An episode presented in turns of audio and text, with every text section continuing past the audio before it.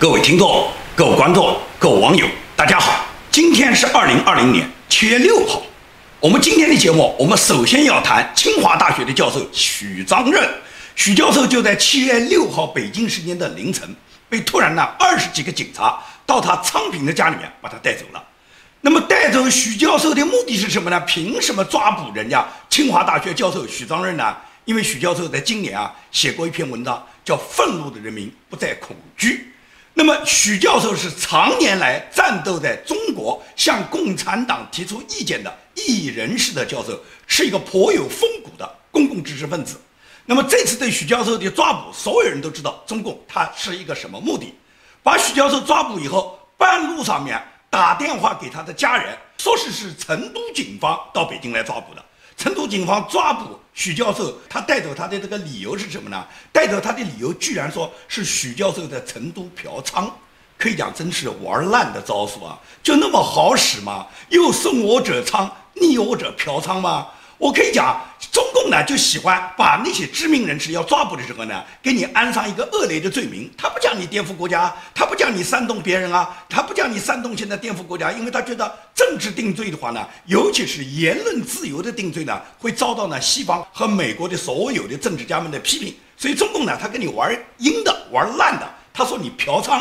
嫖娼，你美国总不能有反对吧？这个嫖娼我们肯定是要打击的哇！所以说他就这么干。我告诉你讲，中共这一套招数啊，真的，他用在所有的异议人士身上，他不是一次两次，而且他们玩得很娴熟。我可以讲呢，我建明现在如果回国，我在飞机上面，空姐可能就打电话，已经开始报警了，说我在飞机上面已经在卫生间里面对他嫖娼了，而且还会找出两个微微颤颤的那种红卫兵老大爷、老大妈，他们出来作证，看到的，看到你嫖娼的，而且嫖资还没给。他们肯定就会这样去做，这就是中共他一贯的手法。你见过那么无耻的吗？可以讲，中共的字典上是没有“无耻”两个字的，他们根本就无耻，没有底线。既然是嫖娼，你要查人家的电脑干嘛？查人家的手机干什么？要没收人家的电脑、手机干什么？既然是嫖娼，要把人家许教授家里面的书的人家放的乱七八糟，拿走人家大量的书籍，拿走人家的笔记本干什么？那嫖娼的工具是用书和笔记本嫖娼吗？所以说呢，中共就专门干这种事。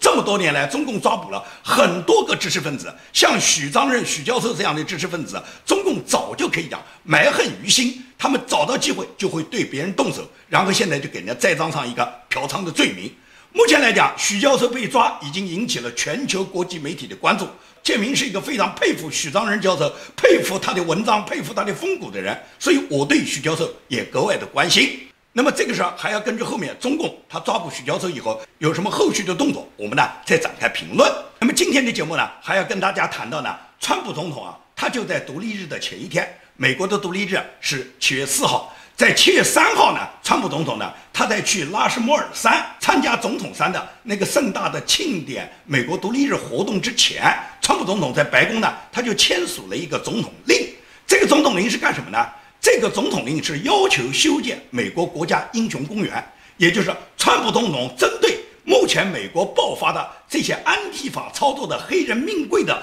打砸美国历史上英雄人物、英雄雕像的这种行为，川普总统给予了一个迎头痛击。他要求白宫立即成立一个专门的选址小组，马上要在美国建立美国英雄国家公园。这个建立美国国家英雄公园的这个目的是为了记录这个国家伟大的历史。按照这个行政令要求呢，美国政府这个工作小组呢，要在六十天内，也就是两个月之内提出方案。这个方案呢，是包括公园的选址。这个选址要求呢，是应该在人口聚集的大城市。英雄人物的雕像和整个这次建立美国英雄国家公园的委员会呢，他们就要求英雄人物的雕像必须是栩栩如生，就跟他生前的照片要很相似，要完全非常相像。杜绝那种抽象派和现代派的因素，就是让人们一看到这个雕像就想到他当年的形象。那么白宫呢，他会邀请全美各州的政府或者是民间组织呢，可以为公园呢捐赠你们认为你们心目中英雄的雕像。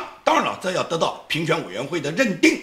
那么，准备入选国家公园，一共有三十多位美国重要的历史人物。那么，这些历史人物毫无疑问都是已经去世的。美国历史上影响美国的两百四十四年以来的美国国家的最重大的历史人物。那么目前初选的名单呢，是包括美国的国父，如华盛顿总统啊、杰弗逊总统啊、林肯总统，以及呢，在美国重大历史的转折点推动美国发展的重大的历史英雄人物，比方像结束冷战的里根总统啊，二战的英雄麦克阿瑟将军和巴顿将军啊，还有呢，已故保守派最高法院大法官斯卡利亚，包括非裔废奴主义者塔布曼，还有美国黑人民权运动马丁路德金。当然了，这个名单呢，它不是最终的名单。目前来讲，这个名单只是初选的名单，还会有一部分民众推荐、网络投票，最终呢，通过美国国家这个美国英雄国家公园纪念委员会由他们评选以后，最终来通过这个名单。可以讲，川普总统的初衷是非常正确的，因为川普总统明确在行政令里面写到，没有任何人的生命是完美的。但所有这些历史人物都值得美国人民学习和尊敬他们，让美国的未来一代能够记住他们的先贤为美国做出的伟大贡献。美国英雄国家公园呢，他们计划呢是在二零二六年七月四号，也就是还有六年时间，然后呢，在美国独立宣言发布两百五十周年的那一天正式呢开放。所以说呢，川普总统已经要求白宫的这个选址小组呢，两个月之内拿出呢选址具体的方案。这个呢，就是针对川普总统认为美国现在爆发的这个安提法共产主义的黑人命贵，他们打砸抢烧，然后呢损毁了很多美国的英雄形象。美国呢要重塑他的价值观。川普总统就强调，我们要培养富有爱国主义精神的下一代。川普总统在独立日的前一天，就是到拉什莫尔山。参加当地总统山纪念独立日活动时候，川普就说：“我们将为美国历史谱写新的篇章。我们要让美国的孩子们知道，他们生活的这片土地上充满着传奇，充满着英雄，任何力量都不能阻挡美国在未来伟大的发展。”川普总统他要在美国建立美国英雄国家公园这么一个初衷。那么这个初衷非常非常的好，因为呢，美国呢有必要。把他自己的光荣历史告诉下一代，而绝对不能像现在的孩子，他们在学校里面接受的左派教育，对美国的国旗居然不尊敬，在运动场上可以对美国的国旗背过身来，甚至有一些激进恐怖分子当众烧毁国旗，这种行为都是对美国历史和对美国英雄、对美国这个伟大国家极对的不尊敬。所以，川普总统立志要改变这个状态。那么，川普总统不仅仅是在美国提倡爱国主义教育，对美国目前发展的这个因为新冠疫情给美国导致的十三万人的死亡、美国上百万人的感染的这个重大事件，川普总统呢，现在目前呢，对美国的经济在不断的恢复。但是在这个恢复的过程中，它有一个缓慢增长的过程，也就不可能恢复的那么快了。在目前情况下，白宫呢，川普也好，国会也好，他们都做出了新的决定，就是对美国公民给予第二轮的补偿。大家都知道，川普总统在整个疫情之后。已经安排了，美国已经给美国公民，大家都领到了第一轮的补偿，就是每个成人领到了一千二百美金，每个未成年子女领到了五百块。那么现在呢，要准备安排第二轮补偿，第二轮补偿呢都会高于第一轮，也就是可能未成年子女的金额在增加，那么成人的补偿额呢也会在增加，也就是一个家庭获得的总收入比上一次肯定是要多。这是川普总统呢准备在美国呢准备开始呢就是第二轮的救助。这个救助呢，是让一部分目前来讲在疫情中还没有缓解过来的家庭，给他们呢雪中送炭。那么，川普他讲的这个话已经说得很明确了，他说这个钱美国有，美国先发。那么未来我会跟中国收，因为这是中国造成的全球的一个感染，是他们给美国人民造成的这个伤害。那么既然造成伤害以后，美国是必然要中国赔偿的。中国你赔也得赔，你不赔也得赔。美国有绝对的办法让中国来赔偿。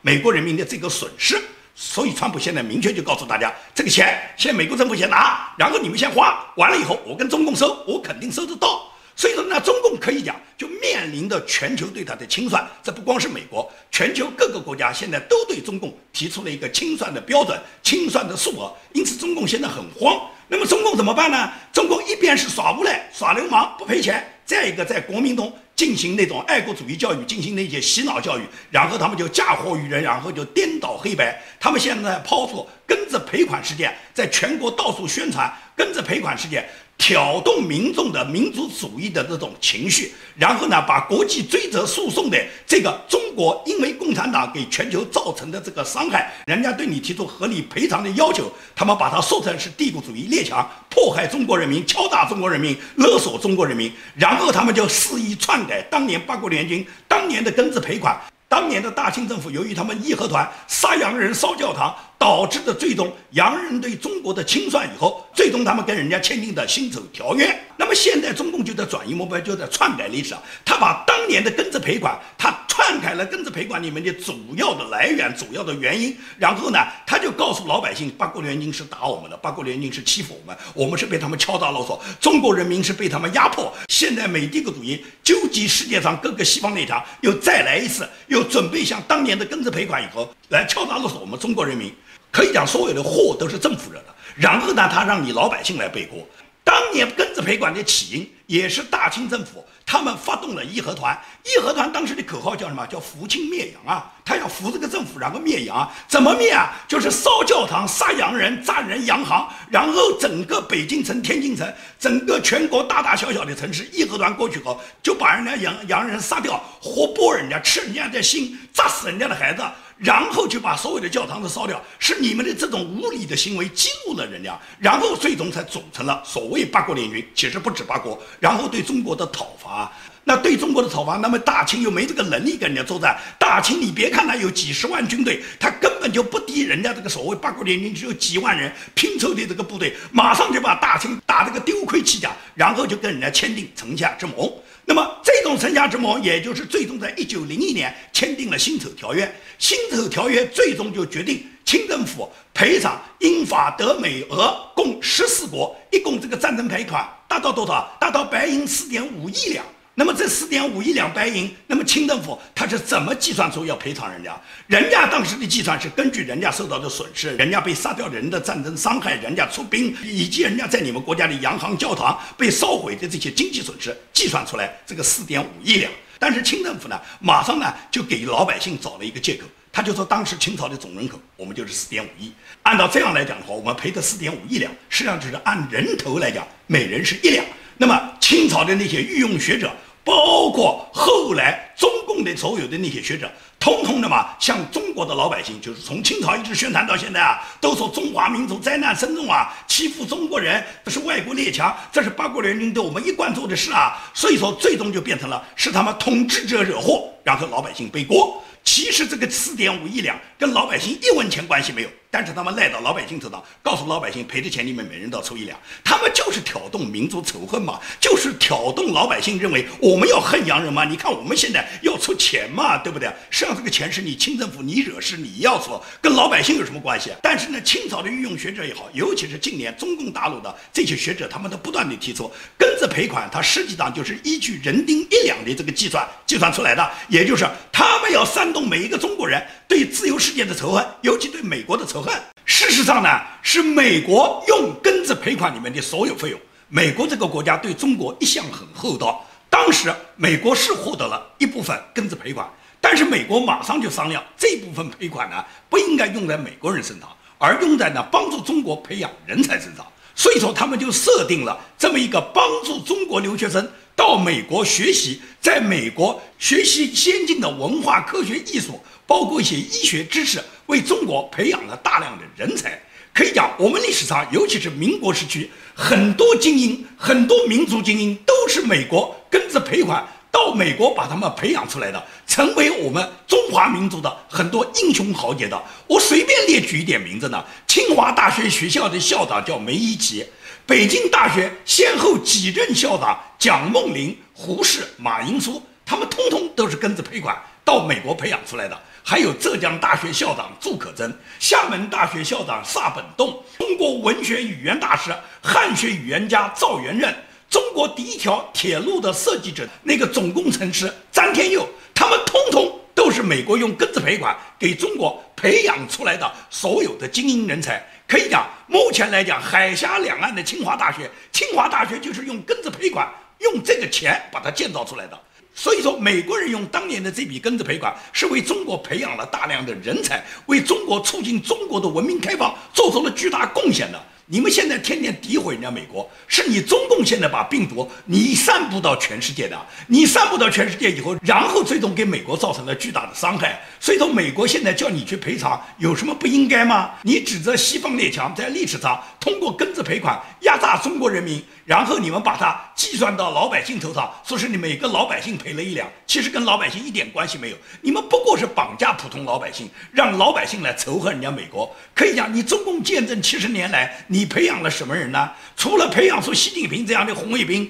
再么就培养出一批好吃懒做、溜须拍马的小粉红。可以讲，中国今天的最高学府啊，我就前两天看到北京大学啊，北京大学能够对全国学子公然号召，人生的目标就是为了名和利。他们专门在北京大学公众号上面发布了这么一首诗，这首诗上面是怎么写的？叫做“须知少年凌云志”。曾许人间第一流，哪晓岁月蹉跎过，依旧名利两无收。也就是北京大学，中国最顶尖的学府，他告诉我，所有考北大的学子，也就是你们的人生目标就是名和利。一个政府，他们这个国家里面最顶尖的大学，居然号召年轻人未来的目标就是为了名和利，这个国家还有什么底线？这个国家的无耻还有什么底线呢？所以说，你中共，你这个国家，你给人类，你给你的下一代所打造的，除了追逐名利之外，你还能给未来历代给你的年轻人塑造什么样的理想，塑造什么样的文明结构呢？可以讲，中共这种政权，它的无耻。从任何一个地方都可以看得出来，今天美国要求中国赔偿，绝不仅仅是因为中共他主动输出了病毒，最重要什么？他不光输出病毒，他还隐瞒事件，因为你隐瞒事件，才导致各个国家手足无措，才导致各个国家那么大的损伤。可以讲，中共今天的这种行径比当年义和团还要无耻得多，因为当年义和团你公然杀洋人，人家被你杀了以后，人家可以公然跟你宣战的，可以开战的，而中共今天呢，中共今天不敢。公开跟人家美国公开杀人家美国人，现在中共只是悄悄地把病毒送往全世界，然后呢，他还来一个隐瞒。这种情况就像人家美国和西方呢，就像吃了个苍蝇一样的，他们有苦说不说。你说跟中共开战吗？他说他不是故意的，他是不小心传染给你的。而且你们国家你们没有防卫好吗？所以说你现在回头来看这个线路，实际上是很清楚的。也就是武汉刚刚爆发这个病毒的时候，当时中共，我认为他们自己也不知道该怎么办好。如果你说中共是有计划的话，那我认为这个计划应该做得更周全。我个人倒是认为，中共当时是误打误撞的，他也没想到大量的武汉人呢，他们呢跑往全球各地以后，然后实际上就是把这个瘟疫呢已经带往全球。尤其是什么？是武汉，大家都知道有很多温州人在武汉做生意啊。武汉有个有名的商业街叫汉正街啊，汉正街上面有十几万温州人，这些人年年到春节之后都是回家过年的。所以说，他们回家过年的时候，就把一部分的瘟疫带到了温州。这为什么温州成为中国第二个封城的城市啊？所以，温州的城市一旦要封，而温州又有相当的一批人在欧洲做生意，有几十万人在欧洲做生意，有十几万人就在意大利、米兰。所以说，在这种情况下，很多温州人一看你温州城要封嘛，人家这个年也过完了，人家就回欧洲了。回到欧洲以后，那么最终就在欧洲就传播开来了，也就是意大利首先被传播开来。而在意大利的意大利人一看到意大利要封城，那么他们又跑到了美国，所以说在纽约就传染开了，就是这个线路啊，很清楚啊。那么最终也就是说，它的源头就是中国武汉，而这个源头它不断的扩展的过程中呢，中共不断的在隐瞒，而且谭德赛是帮助中共在为虎作伥，世卫组织一再强调中国没事儿。不能任何一个国家对中国搞旅游限制，让中国人去，好去的结果就是几个月下来，然后全球全部感染上。现在全球有上千万人感染啊，全球的死亡人数早就过了百万了。这都是中共造成的一笔又一笔新的血债啊！人家能不跟你偿还吗？但是呢，中共他有办法。中共第一是耍无赖、耍流氓，他不赔。然后呢，他在用庚子赔款的事激起全国人民对美国人对西方列强的愤怒，然后全国人民众志成城，十四亿炮灰上，跟你美国人干。然后那边呢，他们在买通美国也好，西方的那些专栏作家啊、那些西方的政客啊、那些西方的领袖啊，为中共呢去洗地。美国有一个专栏作家很有名，这个专栏作家的名字叫托马斯·弗里德曼，他呢就在《纽约时报》上面发表了一篇专栏文章，他完全是歪曲了美国和中国现在的这个历史。他说美国和中国到目前来讲可能要离婚了，我就不知道他这种曲解的中美关系，他凭什么定义美国和中国是离婚？中国和美国什么时候结过婚？他就是神之无知的在故意的引导一批美国人。这种所谓美国的中国通，他们实际上是在给美国人民洗脑。中美两国什么时候结过婚？谁是公的，谁是母的？什么时候有过婚姻关系呢？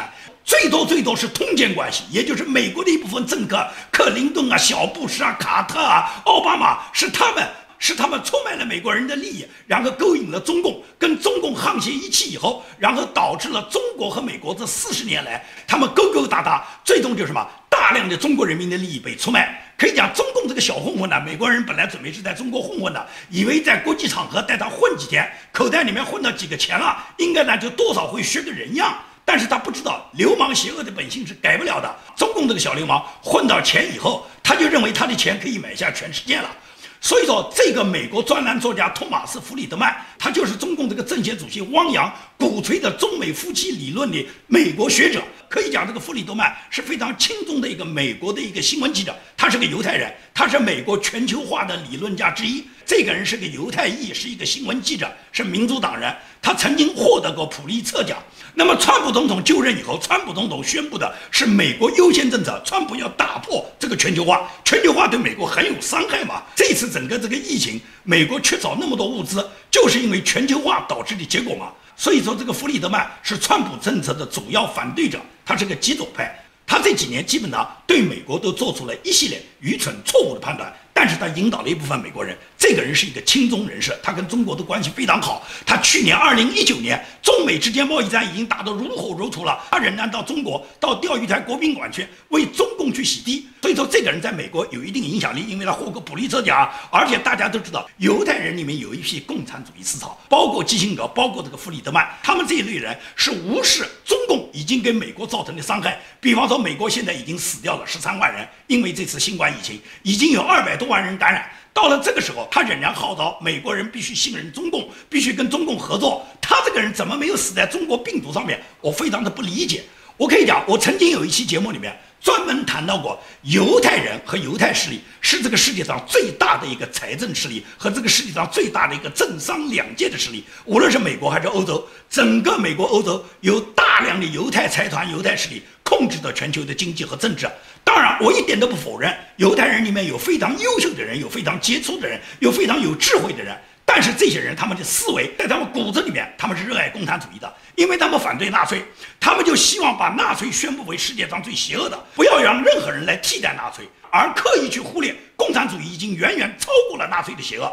他们不愿意把共产主义作为邪恶来打击，相反，他们拥抱共产主义。所以说，基辛格为什么跟中共关系那么好？这个弗里德曼作为一个犹太裔的新闻记者，一个普利策奖的获得者，一个美国的专栏作家，为什么这么高声的歌颂中共？就是因为什么？犹太的这只黑手啊，实际上是共产主义的坚强后盾。犹太人、犹太势力就扶植共产主义，把共产主义打造成另外一个邪恶集团，然后用。这个邪恶集团来达到他们自己不可告人的目的，可以讲历史上有很多先贤，他们都对这个问题看得很清楚。丘吉尔就说过，刻意讨好恶势力，无非是希望自己最后一个被害。我可以讲，丘吉尔这句话叫一针见血。所有的这些犹太势力，包括像默克尔这种纳粹子孙、这种共产主义的接班人，他们讨好恶势力，讨好中共，他不过是最后一个被害。中共一定会有一天会最终害到这些保护他们的人的头上，这就是共产主义的邪恶性。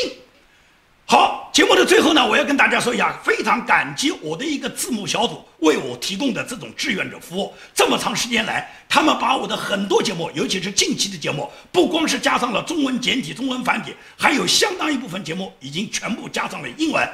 所以，感谢字幕组这种来自全球各地的这些支援人员给我提供的支持和帮助，谢谢你们。同时，也感谢所有支持我的听众们，你们能够在每期节目里面都点赞、转发，扩大建明这个节目的影响力。最后，让我们共同努力，早一天在我们的手上结束共产主义制度，推翻共产党在中国的统治，让我们有一天能够让我们齐聚我们伟大的祖国，齐聚我们的家乡，让我们举杯同庆。今天的节目就做到这里，谢谢大家。